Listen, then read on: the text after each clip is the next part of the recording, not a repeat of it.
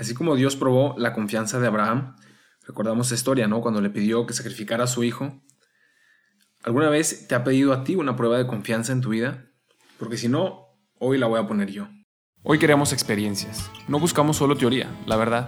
Es cierto que en la iglesia hay una riqueza increíble en lo que es la experiencia de Dios y de la fe, pero por más bello, verdadero y profundo, termina siendo inaccesible para la mayoría de los que estamos sedientos de Dios. Por eso este podcast te ofrece esta riqueza a través de experiencias, a través de la vida de un seminarista y de las personas con las que se irá encontrando en su camino para enriquecer tu experiencia de Dios.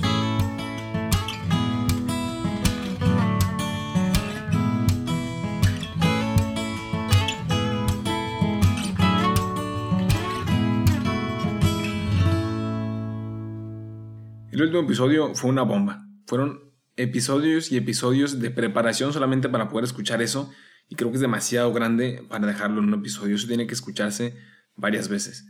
Por eso mismo hoy vamos a poner un ejemplo, ¿no? Una simple aplicación práctica de los frutos que puede dar si hacemos esta meditación. el primer punto es, a todos nos interesa nuestra vida. Creo que es algo básico, ¿no? Independientemente de nuestra personalidad y quienes podamos expresarlo más o menos, al final a todo hombre, mujer estable, le interesa su vida, se preocupa por su vida, ya sea por los grandes éxitos y proyectos y todo lo que le ilusiona y que todo salga bien, o a quien quizás es menos apasionado pues por la comodidad y por estar a gusto, por lo que sea, pero a todos nos interesa nuestra vida, nos interesa que nos vaya bien, que nos sintamos bien, que estemos bien. Y aquí una pregunta que empieza a tocar esta realidad de la fe y de la confianza es ¿a quién le interesa más mi vida? ¿A mí o a Dios? ¿Y tú, tú qué crees? ¿A quién le interesa más tu vida? ¿A ti, que la vives, que la entiendes, que todo lo sientes como propio porque pues es tu vida, tu persona, o a Dios? Y aquí es un gran paso de fe, porque el primero que le interesa a tu vida es Dios. Incluso, y eso lo podemos, lo hemos visto hasta el cansancio en muchos episodios antes de estos últimos dos, ¿no? Del Dios bueno y poderoso que me creó, que me conoce más que yo mismo, que me creó y que desde el seno materno tenía algo ya pensado para mí y que quiere que sea santo y que me ha puesto todos los medios posibles, pero aún así no siempre creemos eso, ¿no? Decimos, no, no, no. O por lo menos si lo decimos, sí, yo creo, yo confío en Dios, que le interesa mi vida. En la práctica muchas veces no se ve así, porque hay cosas que no le confiamos a Dios. Y ahora vamos a ir entrando un poco a profundidad para rebatir este pequeño argumento, ¿no? A quien dice, no, yo sí confío en Dios y yo sé que Él me ama con todo su corazón y por eso pongo todo en sus manos pues vamos a hacer un par de preguntas que nos ayuden a realmente hacer este ejercicio, ¿no? Recuerdo que yo lo hice hace, hace un par de semanas, un retiro, tenemos un retiro cada mes en la vida regular como legionarios, también en el noviciado, y el padre Georg Rota, un padre alemán que nos predicó, nos hacía en algún momento estas dos preguntas, ¿no? Como para poner a prueba, para examinar cómo estaba nuestra confianza en Dios. Y la primera es ese famoso ¿qué pasaría? El título de este episodio. ¿Qué pasaría si le confías a Dios toda tu vida? Y esto todavía se queda muy abierto, ¿no? ¿Qué pasaría si le confío a Dios toda mi vida? ¿Qué pasaría si le doy a Dios el control de toda mi vida? Puedo poner algunos ejemplos que es un poco extremos, ¿no? Pero para entender qué pasaría si pongo en manos de Dios, si le confío, así como Abraham, ese ejemplo que ya, que ya vimos, la salud de mi esposo o de mi esposa o de alguno de mis hijos, o el éxito o fracaso de mi proyecto más grande, de mi, de mi empresa, de todo lo que, lo que he trabajado por toda mi vida, ¿qué pasaría si eso lo pongo en manos de Dios. Que no significa, incluso aquí luego, luego podemos pensar, no, ah, pues ponerlo en manos de Dios entonces significa que se va a enfermar o que voy a fracasar y voy a perder todo y voy a estar en bancarrota. Lo cual no significa eso, ¿no? Eso es una reacción que nace en nuestro corazón porque esa es la realidad que experimentamos en el mundo, en nuestra realidad humana imperfecta. Que si algo lo suelto de mis manos, que si pierdo el control, todo se va a caer, ¿no? Como con un coche, con lo que sea. Pero con Dios no es así. Y así muchas veces nos vamos cerrando a esa relación de confianza en Él. Y hay cosas que todavía tenemos apegadas en nuestro corazón. Y aquí podemos hablar por horas, ¿no? Pero ese examen solo lo puedes hacer tú. Si le dedicas después de este tiempo algo de, oración, de, de, tiempo a solas con Dios y hacerte esta pregunta. ¿Qué pasaría si le confío a Dios verdaderamente toda mi vida? ¿Qué pasaría si le doy el control de todo? Aún de eso que no le quiero dar control, de lo que estaría apegado, de lo que no podría aceptar, ¿no?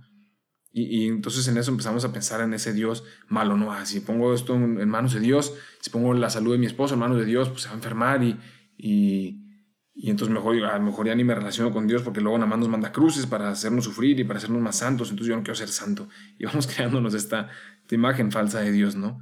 Que hemos dicho una y otra vez que tenemos que purificar.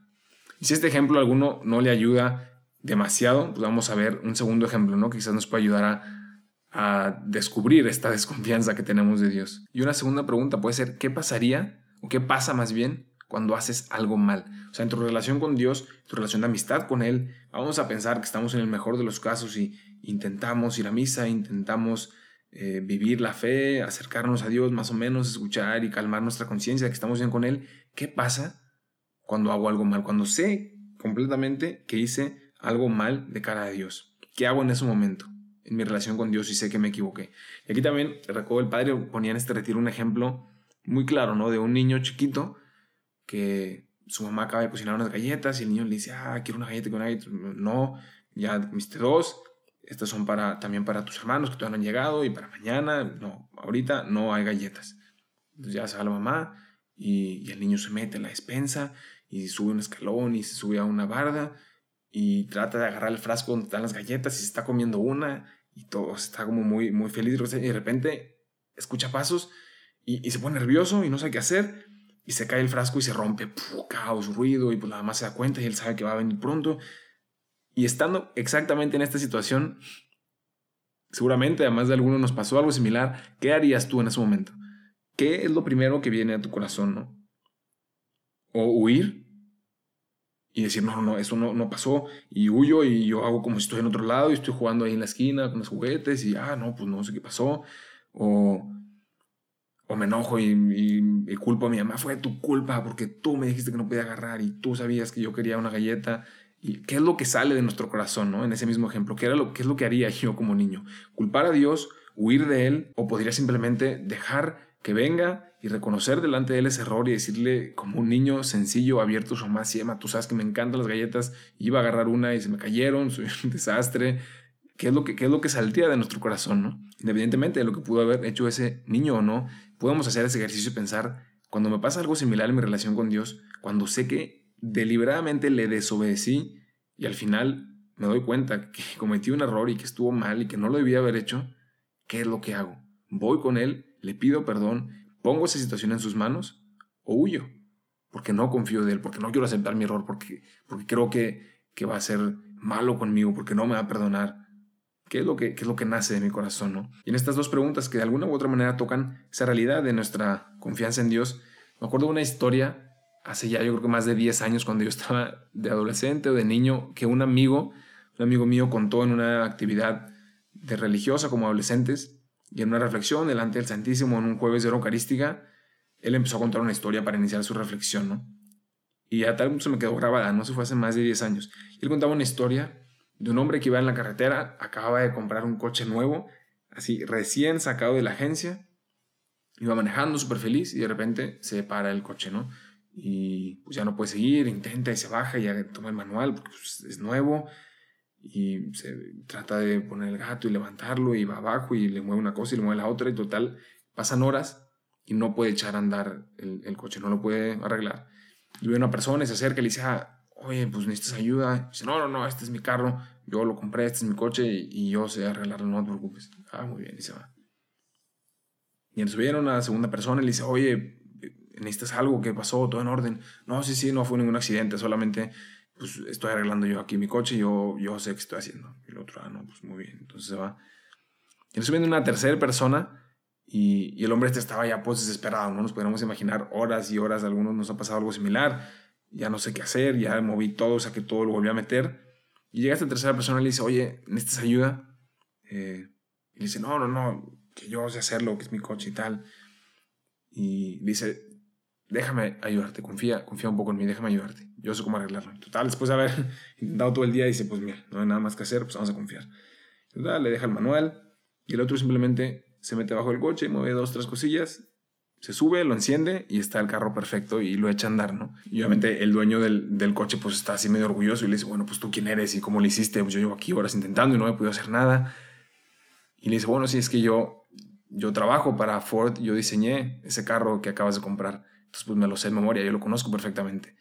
Y se queda el otro así como pálido, ¿no? Diciendo, yo aquí intentando horas y horas arreglar mi coche y resulta que viene alguien que lo conoce de arriba abajo, que él, trabajó en el diseño de este coche, él diseñó el coche que yo compré y que yo hacía como mío y nadie puede tocarlo porque es mi coche y yo lo conozco mejor que nadie. Yo creo que es un ejemplo muy, muy básico y ese niño precisamente nos puede ayudar a, a entender la realidad también de nuestra vida para con Dios. Que Él es mucho más que un trabajador en Ford y diseñador de coches. Él realmente creó y diseñó nuestra vida y la conoce perfectamente de principio a fin y sabe cómo somos y sabe lo que nos gusta y sabe lo que no nos gusta y sabe lo que hay en nuestro corazón, lo que deseamos y lo que no deseamos. Conoce perfectamente nuestra vida. Y nosotros una y otra vez cuando Él quiere venir a tomar presencia le decimos, a ver, ¿qué me vas tú a vender? Es mi vida, yo conozco mi vida, yo me conozco a mí, yo sé lo que hacer, déjame en paz y yo la arreglo solo, ¿no? ¿Y cuántas veces tenemos la capacidad de, confiar? No solamente por orgullo o porque nos hemos cansado de intentar, sino porque conocemos a esa persona y sabemos que lo único que quiere para nosotros es amor y podemos confiarle hasta lo imposible, ¿no? Es mismo ejemplo de Abraham que una y otra vez hemos reflexionado, que llegó ni siquiera a dudar en sacrificar a su propio hijo sabiendo que Dios le había prometido descendencia y él no entendía cómo ni cuándo, pero confiaba en Dios porque sabía que es ese Dios bueno y poderoso del que ya hemos hablado. Pues es una buena pregunta, ¿no? ¿Qué pasaría si pondrías toda tu vida en manos de Dios? ¿Qué pasaría si le dejas el manual de tu coche a ese diseñador que lo conoce mejor que tú? ¿Qué pasaría en tu vida? ¿Qué cambiaría en la realidad de tu vida de fe, de tu libertad, de tu paz, con todos tus proyectos e ideas que tienes que controlar, porque no pueden fracasar de ninguna manera, porque tú tienes que controlarlos y tienen que ser como tú quieres que sean? ¿Qué pasaría si lo pones todo eso en manos de Dios? No me sigan en Insta y no me manden WhatsApp, porque no tengo ni Insta ni WhatsApp que ahora soy feliz y orgullosamente novicio. Pero lo que sí te puedo ofrecer es que si buscas una familia espiritual, un grupo de, personas en un ambiente de, familia en el que compartan los mismos ideales que tú tienes sobre la fe, pues eso sí te lo puedo compartir. Y puedes buscarnos en somosrc.mx o regnumchristi.org para México y para España en regnumchristi.es.